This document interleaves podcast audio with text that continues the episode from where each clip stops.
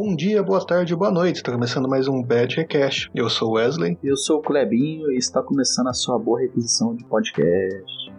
É isso aí.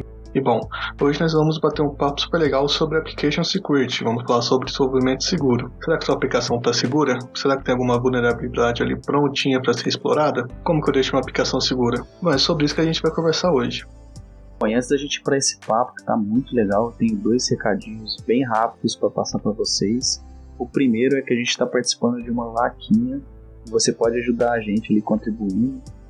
É, essa contribuição vai ajudar a gente a comprar uns equipamentos melhores e trazer mais qualidade para vocês e também para os nossos participantes aqui. E o segundo recado é que você Pode seguir a gente nas nossas redes sociais. Compartilhe com seus amigos da faculdade, do trabalho, essa galera aí que você acha que se encaixa ali com tecnologia. Também estamos em todas as plataformas de áudio, né?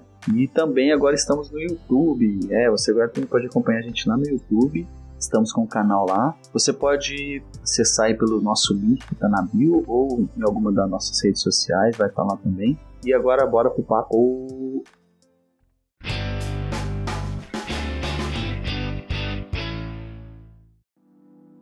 Bom, e hoje a gente está com uma convidada muito especial, que é a Camila Frota. Ela que tem bastante conhecimento aí na parte de segurança, na parte de modelagem de ameaça, ela aí é o terror dos hackers, né? E eu gostaria primeiramente de te agradecer de você podendo participar, disponibilizando seu tempo aí para explicar um pouquinho para a gente dessa sua área, tá? Muito obrigado mesmo. E a gente vai começar aqui querendo conhecer um pouquinho você, né? É, e se você é o Mr. Robert da vida real, né? Bora lá. Bom, sou Camila, né? Como o Kleber já falou aí. Hoje eh, eu tenho seis anos de experiência com a área de tecnologia. Não comecei em segurança, na verdade, passei por algumas áreas antes de é, chegar até segurança e entender que era isso que eu queria mesmo para minha carreira. É, eu comecei lá em 2015, 2014 com governança de TI. Nada a ver, até. Na verdade, até tem relação, se você for olhar bem no detalhe, né? Mas comecei ali num, num estágio em governança de TI, inclusive em uma empresa de consultoria de tecnologia. Então, quando você trabalha numa consultoria, geralmente você trabalha numa escola, né? Porque você aprende de tudo um pouco, o pessoal é muito colaborativo, tem um perfil, assim, um modelo de trabalho bem diferenciado. Comecei em governança, tinha contato um pouco ali com a parte de aplicação de banco de dados, e aí sempre fui uma pessoa muito curiosa, então sempre fui perguntando e entendendo algumas coisas. E depois eu fui pra Continuei com governança há uns três anos, trabalhei bastante com governança, trabalhei muito com processo, com gestão de incidente, gestão de problema, de mudança, que no fim todo mundo acaba conhecendo, né? Porque sempre tem um incidente, alguma coisa acontecendo. E depois, sem querer, eu caí em segurança. Um, um cliente que eu trabalhava com governança gostava muito do meu trabalho, a gente acabou pegando, uma, tendo uma amizade ali e surgiu uma oportunidade de trabalhar na, na, empresa dele e ele me contratou. Até aí tudo bem, ele me vendeu que era governança de TI e eu fui super feliz. Quando eu cheguei para assinar o contrato, tava lá meu cargo na lista de segurança da informação. Aí eu falei, até voltei no RH, falei, não, mas ó, esse aqui não é meu cargo não, nem conheço essa área, assim, eu não tinha, tinha zero conhecimento. E aí ela falou, não, tá certo, mas nomenclatura é só por pura formalização, não tem problema nenhum. Ok, né? Quando eu iniciei o trabalho, de fato, aí eu vi que era, era um pouco de governança assim, não vou falar que não tinha nada, mas assim, era segurança total também. Então eu fui aprendendo na marra, ele me botou nessa, rachou a minha, com a minha cara depois, né, de rir porque ele até falou que se tivesse dado a proposta de, de, de segurança, talvez eu não teria aceitado. Ele queria que eu fosse pra lá porque ele tinha certeza que eu ia me dar super bem. Olha só, né? Mas a gente era super amigo, então eu aceitei numa boa. Falei, ah, tudo bem, vamos lá. Eu sou uma pessoa também que aceita muito desafio. Então, bora. Aí aprendi segurança na marra, porque eu até entrei com um pleno, então, putz, não podia mostrar que eu não sabia de nada, né? E aí era uma empresa que inclusive estava iniciando no Brasil, ela era uma empresa é uma empresa colombiana. E, e aí ela estava iniciando aqui no Brasil, então tinha muita coisa para fazer, assim, muita coisa para definir, política, diretriz de segurança, sabe? Aquela coisa toda. E ainda tinha um projeto gigante do SOX, que é uma auditoria, uma certificação gigante para empresas que investem na bolsa de Nova York. Então pensa, um negócio gigantesco, um projeto gigantesco e tinha muita coisa de segurança. Tinha que é, validar todos os controles de segurança em várias partes, tanto em infra quanto em arquitetura, vários vários pontos de segurança. E aí foi bom porque eu aprendi tudo aquilo no, no SOX, né? Eu fui obrigada a entender. Quando eu falava de hardening, eu, putz, o que, que é hardening? Pesquisava.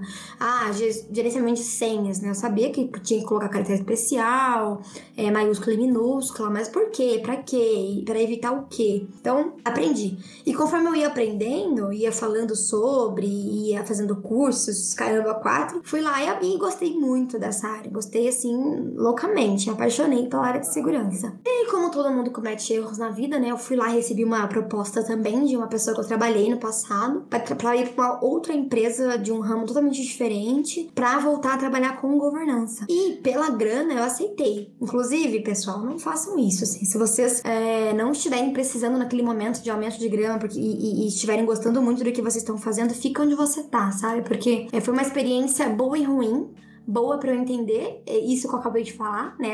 Essa lição de vida. E ruim porque era não queria mesmo voltar para governança mais. Foi ali que eu vi que eu não queria mais aquilo para minha carreira, que eu gostava, fazia bem, mas não tava mais, sabe, não me sentia mais desafiada. Então, eu fiquei um ano e meio até nessa empresa, que é bastante tempo. E aí eu tava procurando formas de trabalhar com segurança, né, sem precisar sair daquela empresa, porque tava na verdade complicado de achar uma vaga na, na área. E aí eu trabalhei como PJ, comecei a trabalhar como PJ. Foi assim, chegou do nada também esse, esse desafio e eu achei incrível. Então trabalhei nessa empresa e em paralelo como PJ para segurança. Voltei a ter contato e trabalhei ali muito no projeto de LGPD, mas o, a parte de segurança dentro da LGPD, que daí a gente entra em toda a parte de senha, de é, proteção, a gente fala de ferramentas, de política, etc. E uma das pessoas que trabalhou comigo nesse projeto gostou muito do, do, do meu trabalho, ele era meu chefe lá dentro do, desse trabalho PJ e acabou me contratando, que é onde eu estou hoje, né? Então hoje eu estou na ZUP, né? E, e ele que me contratou, que me levou para lá. E também, assim, entrei numa área que eu não conhecia tanto, que Application Security, tive que ralar. Hoje eu estou como líder dessa área, né? Porque esse, essa pessoa que me contratou acabou saindo da empresa e me colocou no lugar. E a Zup é uma empresa assim sensacional, ela dá muita oportunidade. Então, por mais que eu tenha iniciado há pouco tempo lá, eles super aceitaram a, o desafio de me colocar na, na, liderança. E hoje eu sou líder da área de Application Security, então a, atuo aí hoje, gosto muito, sou apaixonada pela segurança, tá tendo tenho contato com todas as outras frentes, porque a gente está dentro da estrutura de cibersegurança, então eu tenho contato com os hackers, que é o Red Team, tenho contato com toda a parte defensiva, que é o Blue Team, e outras também, como até Cloud, né, que é um assunto bem forte hoje, e, e eu tô, tô aprendendo muito sobre. Aí, Dev, se liga, ainda tem muito conteúdo para você ouvir aqui no Pad Request. Ah, legal, hein? Dá pra ver que seu chefe acertou na busca. Mas bom, Camilo, pra quem ainda não conhece ou só ouviu falar, o que é, que é Application Security? Bom, vamos lá. Application Security. Application Security é uma área que trabalha totalmente voltada para desenvolvimento seguro. Então a gente é, trabalha muito próximo ali do time de desenvolvimento, né? E apoiando eles e monitorando, controlando as issues de segurança que acontecem durante o, o, o, build da solução. Então, quando a gente fala de segurança de aplicações, é o mundo antes de subir para produção, na verdade. A gente trabalha com toda a parte preventiva, né? É, todo monitoramento, incluindo ferramentas de segurança dentro da pipeline, que daí quem for desenvolvedor vai super entender esses termos que eu tô falando. A gente coloca ferramentas de segurança, monitoramento dentro da pipeline, enquanto o desenvolvedor coda, essas ferramentas vão rodando lá, identificando vulnerabilidades, né? A gente tem vulnerabilidade, tem ferramenta, por exemplo, que identifica quando você coloca um usuário e senha no meio do código lá, taxa no código, que é muito comum até, né? E, e não porque as pessoas querem, e ah, eu vou colocar aqui, mas porque não tem é, muita, muito conhecimento sobre o assunto, sobre a, o problema que dá colocar esse tipo de informação no código. Então, ou quando você pega, é muito comum, né, no mundo de desenvolvimento, você pegar bibliotecas para poder agilizar o processo ali de, de codificação. E essas bibliotecas, elas estão vulneráveis, alguma delas, por N motivos, né? As tecnologias, elas, elas vão se inovando, então os hackers vão descobrindo meios de ataque e quando ele explora uma vulnerabilidade conhecida, e nem sempre todo mundo atualiza. Então, quando você pega uma biblioteca mais antiga, alguma coisa que não tem alguém que está ali de olho o tempo todo, acaba pegando uma biblioteca vulnerável. E não é culpa sua, mas tem ferramentas que te auxiliam a identificar esse tipo de vulnerabilidade antes de subir produção. Então, na verdade, a ideia de Application Security é você apoiar o, o desenvolvedor a entregar uma solução mais segura para o cliente final. Pô, legal. E como que roda esse software? Ele vai te, te um monitoramento, um dashboard, ele vai te mostrando o arquivo que tá, a linha? Como é que é? Como é que ele identifica uma, uma falha? Tá, vamos lá. Eu vou usar um exemplo até mais prático que eu acho que é, fica mais fácil de entender. Uh, falando do pipeline que eu utilizo hoje, que é a do GitHub, né? Então, quando hoje mesmo, por exemplo, como a gente faz lá na empresa, a gente cria um workflow template. Então, ah, você vai desenvolver em Kotlin. Aí você vai selecionar o workflow template em Kotlin e nesse workflow já tem o checklist de segurança. Então, ali já vai ter uma série de dicas para você desenvolver seguro. Então, o que você não deve fazer durante a sua codificação e o que, que você tem que, que considerar. E aí, dentro da, da, da parte de, de código mesmo, já tem alguns scripts que a gente coloca com as ferramentas. Então, tem a ferramenta de SAST já lá, e aí tá certinho lá, e ela vai monitorar. Quando, enquanto você codifica, quando você dá um commit, roda a ferramenta. E aí ela vai aparecer para você as vulnerabilidades que vieram para você já corrigir. Tem empresas que bloqueiam, logo que identifica que roda o commit e identifica a vulnerabilidade, você não consegue seguir a sua codificação enquanto você não corrigir a vulnerabilidade. É, tem empresas que não, que só acionam, né, notificam, então você recebe ali dentro do GitHub mesmo a informação da vulnerabilidade, o que é, a severidade dela e até para ferramentas mais estruturadas, como que você mitiga, como que você corrige. E aí você segue codificando normal, né? Então é assim que funciona, são scripts dentro da, da pipeline que já são colocadas lá, você mesmo pode colocar, a área de segurança pode te mandar o script, você joga lá, ela não altera em nada no seu dia a dia de codificação, não muda em nada, não, não acontece nada. Ela é lindinha ali, fica quietinha, enquanto você coda e depois ela vai só notificar para você. E também tem as ferramentas que a gente coloca na org como um todo. Então, que não precisa taxar ali dentro da repo, né? Você coloca na org, ela vai monitorando todas as, todos os repositórios que estão dentro dessa org, e aí sim tem um dashboard e geralmente esse dashboard fica mais ali para visão do, da área de segurança em si. E aí o, os desenvolvedores são notificados às vezes por e-mail, ou tem um bootzinho que notifica no Slack. Depende também das empresas como elas é, fazem, né? Mas a ideia é que tanto a área de segurança tenha essa visão, quanto o desenvolvedor. Porque daí ele não precisa parar, falar com segurança e continuar codando. Não. Ele consegue já corrigir e é bem autonômico, sabe? Dá autonomia total para o desenvolvedor ter a visibilidade, corrigir e seguir com, com o build dele. Nossa, bem legal. Eu lembrei agora de todos os e-mails que o GitHub me mandou. Ah, olha só. e sempre ignorei. Não ignore. Olha aí, desenvolvedor, você que fica ignorando os e-mails do GitHub, é justamente isso que ela estava falando. Bom, e entrando nesse tema de descuido dos desenvolvedores, né? Quais os principais tipos de ataque? Eu acho que um baseado no que a gente conversou agora, parece que descuido na hora do desenvolvimento é um deles. Mas a maioria dos casos são por descuido mesmo, você vê dessa maneira? É, tem vários tipos de, de ataque vindo de várias arestas, assim, né? A gente tem toda a parte de infraestrutura também que tem que ser considerada. Então a culpa não é só do desenvolvedor, pessoal, fiquem calmos. também tem toda a parte de infra, como que a infra é estruturada, as proteções que tem para infraestrutura, então se no tráfego de dados, tem muita coisa. Mas falando só desse assunto, é, a gente tem um site que provavelmente os desenvolvedores deveriam conhecer, que é o ASP Top 10, né? A ASP aí que é a organização que toma conta de tudo isso. E geralmente eles atualizam, né? As 10 vulnerabilidades que mais ocorrem. E sempre tem um SQL injection lá no meio, né? E assim, é claro, a gente não vai dar 100% de certeza que não vai ter nenhum ataque se você tomar conta de todas essas, é, é essas ferramentas de monitoramento de segurança. Mas assim, putz, a sua parte você fez, sabe? O máximo que você pode fazer, porque os hackers estão sempre estudando, né? Então eles sempre encontram brechas e formas. A, a, o foco de application security, de desenvolvimento seguro, é dificultar a vida deles. Mas assim, falar que o hacker nunca vai achar uma brecha, não sei. É, acho que é meio impossível até dizer isso agora. Porque os hackers eles estão ficando cada vez mais ambiciosos aí. Mas a gente dificulta muito a vida deles, porque assim, tem muita ferramenta de segurança que a gente pode colocar na pipeline, muito monitoramento, e, e você consegue entregar um produto assim muito, muito mais seguro.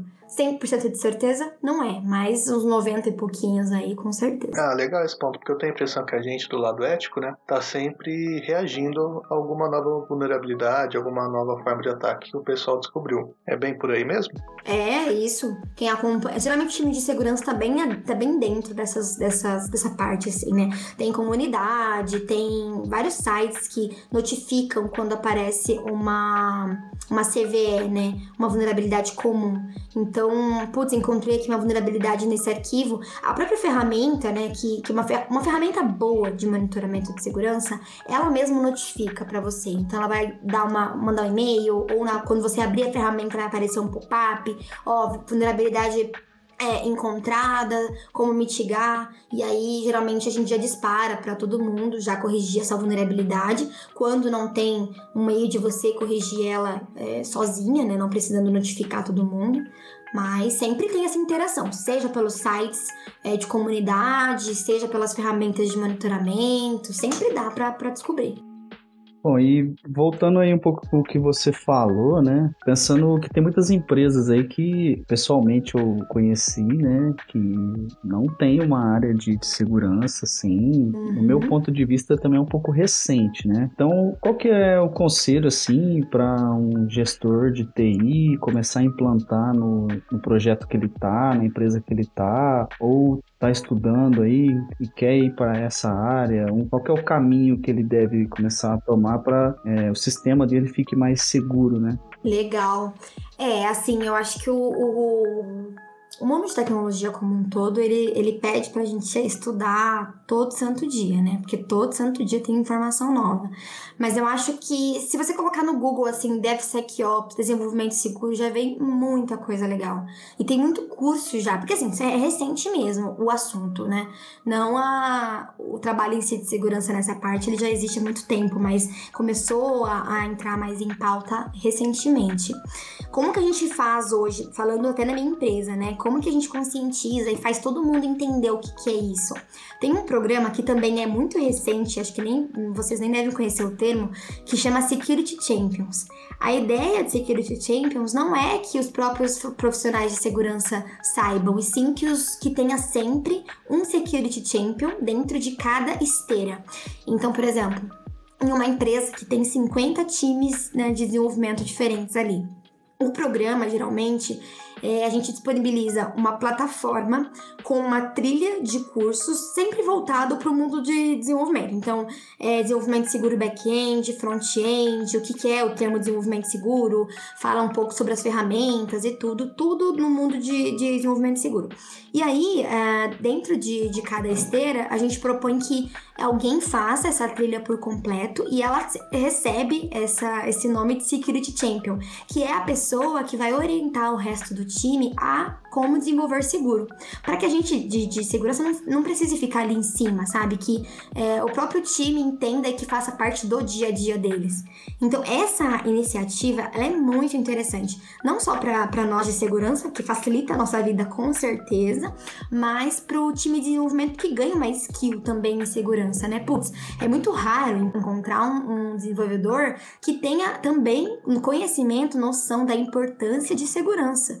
Então ele ganha assim uma visibilidade para o mercado também gigantesca, porque é tudo que as empresas querem, um desenvolvedor que além de desenvolvedor também pensa como, como, como um cara de segurança. Então tem essa iniciativa que, que quem assim implantar na empresa, tenho certeza que vai ter uma um ótimo resultado, né? Porque você é, esse programa ele incentiva e motiva né, os desenvolvedores a, a fazer isso. Você pode colocar dentro do programa, por exemplo, challenge de, de security code, sabe? De putz, a, a, a repo que mais for segura, que mais estiver segura, ganha um prêmio. É, pra, pra incentivar mesmo, assim. E, e aí, acho que uma, é uma é uma responsabilidade muito do, do time de segurança também conscientizar a empresa como um todo, né? O tema segurança ele não tem que ficar só ali dentro da caixinha de segurança, ele tem que ser compartilhado com todo mundo, porque segurança é responsabilidade de todo mundo, sim. Você tem que pensar seguro em tudo que você faz, ainda mais hoje em dia. Putz, se você vai falar de algum dado pessoal, até no RH, que é um, onde mexe com mais dados pessoais sensíveis, você tem que tomar cuidado onde você coloca seu dado, você tem que tomar cuidado para quem você fala do dado. E, e, tem que pensar seguro na hora de contratar um fornecedor da plataforma dele. Você tem que ter noção de que a plataforma dele é segura. Então, não tem como não pensar seguro em nenhuma, nenhuma área da empresa. Todo mundo tem que pensar seguro. Então, acho que é uma responsabilidade muito do time de segurança de conscientizar isso. E fora do, do falando fora da empresa, né, no mundo assim, no dia a dia, nos sites e tudo, é, esse tema tem ficado muito forte. Você tem comprado muito mais artigo, muito mais evento acontecendo sobre esse assunto. Então tem vários meios, assim, de você entender sobre o, sobre o tema, sabe? É, pessoal, a gente vai ser esse podcast aqui com bastante coisa para consertar nos nossos projetos. Mas bom, Camila, é como que você vê o cenário brasileiro? Você acha que o Brasil é um país que se preocupa muito com segurança de dados? Comparado com o restante do mundo, assim, a gente tá entre os que mais se preocupam, tá mais pro meio, tá mais lá embaixo. Como você vê o Brasil comparado com os demais países? Ah, eu acho que agora talvez as pessoas estejam entendendo um pouco mais sobre. Muito, até porque é, eu percebi que até na televisão tem falado bastante sobre os ataques que vem acontecendo aí, né, na nossa querida e boa política. Então, as pessoas estão começando a ver que acontece. Olha o que acontece quando tem um ataque, né? Putz, você consegue pegar CPF de todo mundo, consegue pegar número de celular e tudo, e tem saído com muito mais frequência, até na televisão, que acho que é um dos meios, talvez a internet seja mais, mas é um, um dos bons meios ali de comunicação com, a, com as pessoas. E, e eu acho que agora sim, quando eu iniciei em segurança, é, não, não tinha muito. Não, não percebia assim no meu dia a dia, como, conforme eu fui pesquisando, estudando, essa preocupação não. Eu acho que a pandemia ela trouxe muito essa preocupação porque as pessoas trabalhando de casa acabam, né, fazendo umas coisas mais. Quando está no ambiente corporativo, geralmente tem ali as barreiras do Wi-Fi, da rede da empresa, e aí você não, não, não fica tão. Não fica tão vulnerável. Agora, trabalhando de casa é muito mais complicado, né? De, de controlar isso. Então, as empresas precisaram pensar muito mais em como que ia proteger essas informações é, da empresa, né? É, sigilosas, com a pessoa trabalhando em casa. Então, acho que hoje em dia talvez a preocupação esteja aumentando. Não sei se ainda tá, nossa, Brasil é uma empresa que pensa, é, uma, é uma, um país que pensa muito em segurança. Acho que ainda não, mas acho que as coisas começaram a melhorar muito comparado a uns aninhos atrás. Ah, legal. E você acha que essa preocupação vem crescendo devido a vazamento de dados? Ou até mesmo ataque hackers que a gente teve, por exemplo, recentemente a Receita Federal sofreu um ataque hacker. Você acha que essa preocupação vem aumentando devido a esses ataques que a gente sofreu recentemente? Também, eu acho que tem a ver com essas, esses ataques, sim, e também com a Lei Geral de Proteção de Dados, que é uma lei que até veio com tudo, assim, pra cá, né? Porque a lei, ela fala muito de proteger, de fato, os dados pessoais, justamente porque o mundo digital tá crescendo cada dia mais. Então, qualquer um instala um aplicativo e bota o CPF, o número de telefone, até o endereço, dado de cartão de crédito, sem nem ter ideia do que vão fazer com aqueles dados. E conforme você vai vendo notícias na internet de invasões feitas nesses aplicativos, a gente teve alguns aplicativos. Acho que teve um que eu lembro que pegou muito, que é um que você ficava mais velho, quando você colocava sua carinha, você ficava mais velho, sabe? Não sei se vocês lembram desse caso que ele te deixava, te deixava idoso no aplicativo. Ah, era um app russo, né? Acho que é o FaceApp, se eu não me engano. É, se eu não me engano, sim. Esse daí, nossa, ele foi até descartado, né? Saiu até da loja de aplicativo porque ele era completamente vulnerável. E para logar, você precisou colocar todos os seus dados ali. Ninguém se pergunta por quê meu dado, por que meu CPF? Para que meu endereço? Para que meu telefone? As pessoas só colocam. Então essa lei veio aí para a pessoa pensar mesmo também. E por que os dados, em começar talvez pensar em ler os termos, que é uma coisa que ninguém lia. e entender o que, que iam fazer com aquele dado, como ia manipular, se em algum momento é, eu tinha o direito de pensar em excluir, ou enfim.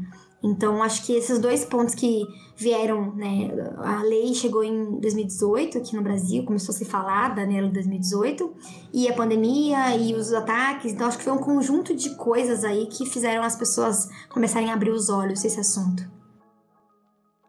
Você está ouvindo o Badcast. Bom, sobre essas invasões, né, eu cheguei a dar uma pesquisada, né, sobre o ataque que eles fizeram lá na época com o Sérgio Moro, e eu achei, assim, que foi bem tranquilo, sabe? Não foi nada, assim, muito além, aqueles códigos de programação avançados, assim, coisa extraordinária, sabe? Foi basicamente um passo a passo que os hackers seguiram e que eu me lembro, eles fizeram mais ou menos assim: entraram no Telegram, pediram para resetar a senha né, e mandar um, uma confirmação por ligação em vez de SMS. Então o Sérgio Moro iria receber no celular dele uma ligação, nessa ligação ia falar o código de segurança, né? E aí com isso eles usaram um software, alguma coisa assim, fizeram várias chamadas pro celular do Sérgio Moro para deixar a linha dele ocupada. E aí quando a ligação com o código ia para o Sérgio Moro, a ligação estava ocupada, caía na caixa postal. E tinha uma falha de segurança, não sei se foi corrigido isso ainda, é, pelo que eu me lembro, parece que se você ligar do seu celular para o seu próprio celular, você caía na caixa postal e você conseguia ouvir os seus, as suas mensagens que estavam ali. Aí eles usaram um software, alguma coisa assim, que é como se o Sérgio Moro estivesse ligando para ele mesmo, sabe? O número dele estivesse ligando para ele mesmo, só que através de um software. A operadora conseguia entender que ela tinha que te redirecionar para a caixa postal. E aí eles entraram na caixa postal, pegaram o áudio e conseguiram acessar o Telegram dele. Então, tipo assim, se for ver, não é um, um, código muito avançado e tudo mais. São pequenas falhas que eles encontraram e usaram alguns softwares assim um pouco mais específicos, né? Provavelmente não foram eles assim que desenvolveram software e tudo mais. É, então, Fabi, a impressão que eu tenho é que esses ataques acontecem, o primeiro, a primeira porta, a primeira brecha que eles encontram é algum vacilo da pessoa mesmo. Assim. A impressão que eu tenho é que a maioria dos ataques começa por engenharia social. E você concorda com isso, Camilo? Você acha que muitos ataques ali acontecem por descuido humano mesmo, algum, algum vacilo que, que o usuário acaba cometendo? Sim, com, com certeza. Na verdade, o maior problema do, do segurança é uma pessoa mesmo, é humano. Bom, e você já vivenciou aí alguma tentativa de ataque? Ou você já, teve alguma uma descoberta de alguma falha de segurança assim que era bem prejudicial para a empresa? É, então, sim, cheguei a, a, participar de algumas, né? A gente realiza alguns pentests lá e a gente identifica bastante vulnerabilidades que não posso entrar muito em detalhe aqui, porque se não foi corrigida ainda, o hacker vai ouvir esse podcast que vai querer atacar logo em seguida, né? Mas a gente presencia, na verdade, o tempo inteiro. Você recebe um ataque muito comum que eu posso citar, que faz parte do dia a dia de todo mundo, é o próprio phishing. Não sei se todo mundo conhece esse termo, ou engenharia social. Que é assim, você com certeza deve receber no seu e-mail é, spams o tempo inteiro. Às vezes não cai como spam, cai na sua caixa direto. Ah, é, você, deixa eu ver, uma coisa muito comum, assim, de um site que. Ah, chegou pra mim, até vou citar um exemplo aqui, que eu acho que faz todo sentido porque é, eu achei bizarro. Da Enel, né? Não sei quem é, quem vai escutar essa é de São Paulo, a Enel é uma empresa de energia. E aí eu recebi um e-mail é, pedindo para atualizar os meus dados em um typeform. Aí eu falei, até parece que eu, eu como conheço assim o básico, né? A pessoa básica que conhece de segurança, eu que já estou no mundo de segurança, olhei para aquele e-mail e falei: tá bom, é uma pessoa, né, mal intencionada, que está querendo pegar as minhas informações, porque uma empresa normal faz o quê? Faz você logar na plataforma, né? Manda essa, esse e-mail, ok. Mas o link geralmente é para a plataforma deles, você loga, depois que autentica, você atualiza os dados. Mas não. O e-mail veio lindo e belo com um typeform, eu abria, clicava assim, qualquer pessoa conseguia acessar esse Typeform, colocava minhas informações lá, boa, nome, endereço, telefone e etc. Aí eu mandei um e-mail, fui atrás do DPO porque eu já tenho o DPO, né? Foi, na verdade foi o contato que eu encontrei, não tinha nenhuma outro, outro contato, mas o DPO é o mais próximo ali de segurança, ele saberia o que fazer, para onde direcionar. Mandei e-mail e falei assim, olha, anexei, falei, ó, acho que é uma tentativa de phishing, né? Uma pessoa mal intencionada tentando coletar informações confidenciais minhas e estou mandando para vocês bloquearem o domínio. É, porque veio até de um domínio que era, se não me engano, arroba São Paulo, enel.com, alguma coisa assim. Aí eu pensei, bom, deveria ser ah, no mínimo também arroba enel.com.br, né? E, e aí, assim, surpreendentemente, o DPO me respondeu falando que não, que de fato era o, a Enel e que eu podia confiar. E como eu mandei pro dpo.enel.com.br, é, tô falando os dados aqui porque tá tudo disponível no site deles, tá? Então não tem problema nenhum. É, eles, eles falaram, eu falei, é confiável. Aí eu não acreditei, porque assim, esse é o meio mais fácil de, um, de uma pessoa mal intencionada aplicar engenharia social sabe? Então achei muito, muito zoado da parte deles fazer desse, desse, formato, porque confunde a cabeça das pessoas também. Mas assim, se eu puder dar dicas até, aproveitando que é uma tentativa de ataque muito, muito comum e que pode acontecer com qualquer pessoa, é você sempre é, olhar tudo bem que os, os, os, atacantes hoje, eles estão bem inteligentes, eles não fazem mais e-mails com erro de português, que era mais comum, ou com fontes, é, tipo, aleatórias, é sempre muito parecido. Então você tem que tomar cuidado com o domínio, né? Quem não sabe, o domínio é sempre é, o arroba arroba, o depois do arroba que vem. Então, arroba gmail.com é um domínio, arroba hotmail.com é um domínio. E aí, geralmente, quando vem da Enel, eu pensei que o arroba enel.com.br seria o domínio mais confiável. No meu caso, veio como São Paulo traço enel.com.br, se eu não me engano. E sempre desconfia do domínio, sempre é, desconfia da, do link que é direcionado. Então, quando você passa o mouse, geralmente no botão, é, sem, sem precisar clicar, você já consegue, já identifica a URL. Então, às vezes você vê uma URL nada a ver. Deveria direcionar para o site da empresa, enel.com.br, direciona para um banana.com.br. Você tem que suspeitar. E sempre que possível, também contate a própria empresa para você tirar essa dúvida. Se você tiver com muita dúvida, fala, putz, eu acho que é confiável, mas está pedindo informação pessoal, confirma com a empresa, sabe? Porque realmente hoje em dia tá muito mais comum, tá muito mais parecido, muito mais. tá muito igual às empresas, então é fácil de cair. Mas toma cuidado, sempre que for falar de dados pessoais, suspeite, não confia, sabe? Esse é o ataque mais comum que eu acho que é muito bom de comentar, porque as pessoas vão lembrar em algum momento aconteceu isso com elas um hacker que eu considero assim também é quando a pessoa te liga no telefone e fala, alô, quem tá falando? Aí você já fala, ah, é o fulano. Aí fala, ah, é que você mesmo quer falar. É, sou seu primo, é. Isso aí é uma maneira de você mesmo fornecendo informações pra pessoa totalmente aleatória e ele mesmo usar essas informações para te causar algum dano, né? Exatamente. É, hoje tem trocentas mil formas, né? Infelizmente, como eu falei, os hackers estão. Hackers, pessoas mal, mal intencionadas estão sempre inovando também do lado delas. Então, manda um SMS. Esses dias eu recebi um SMS. Ah, você ganhou desconto no seu no seu plano da Vivo, foi de tanto para tanto, é, pague através desse link. E assim, pô, você pega uma pessoa que é meio leiga no assunto, cai fácil. Então, infelizmente, tem vários tipos de golpes, assim, hoje em dia, né? É, esses golpes de praça exploram muito, né? Antigamente a gente tinha o golpe do bilhete premiado, depois passou a ter o pessoal que te ligava falando que você ganhou um carro, mas precisava comprar 100 reais de crédito para ele na cadeia. E agora a gente tem o pessoal que tá aplicando golpe até através de Pix, né? É, a gente tá estudando aqui como se proteger, eles estão estudando do lado de lá como atacar, né? Não tem como fugir. Então, Camila, pro nosso amiguinho, nossa amiguinha que tá começando agora, que tá ouvindo esse podcast e se interessou, gostou muito do tema de Application Security, qual o caminho pra pessoa começar a trabalhar nessa área de segurança?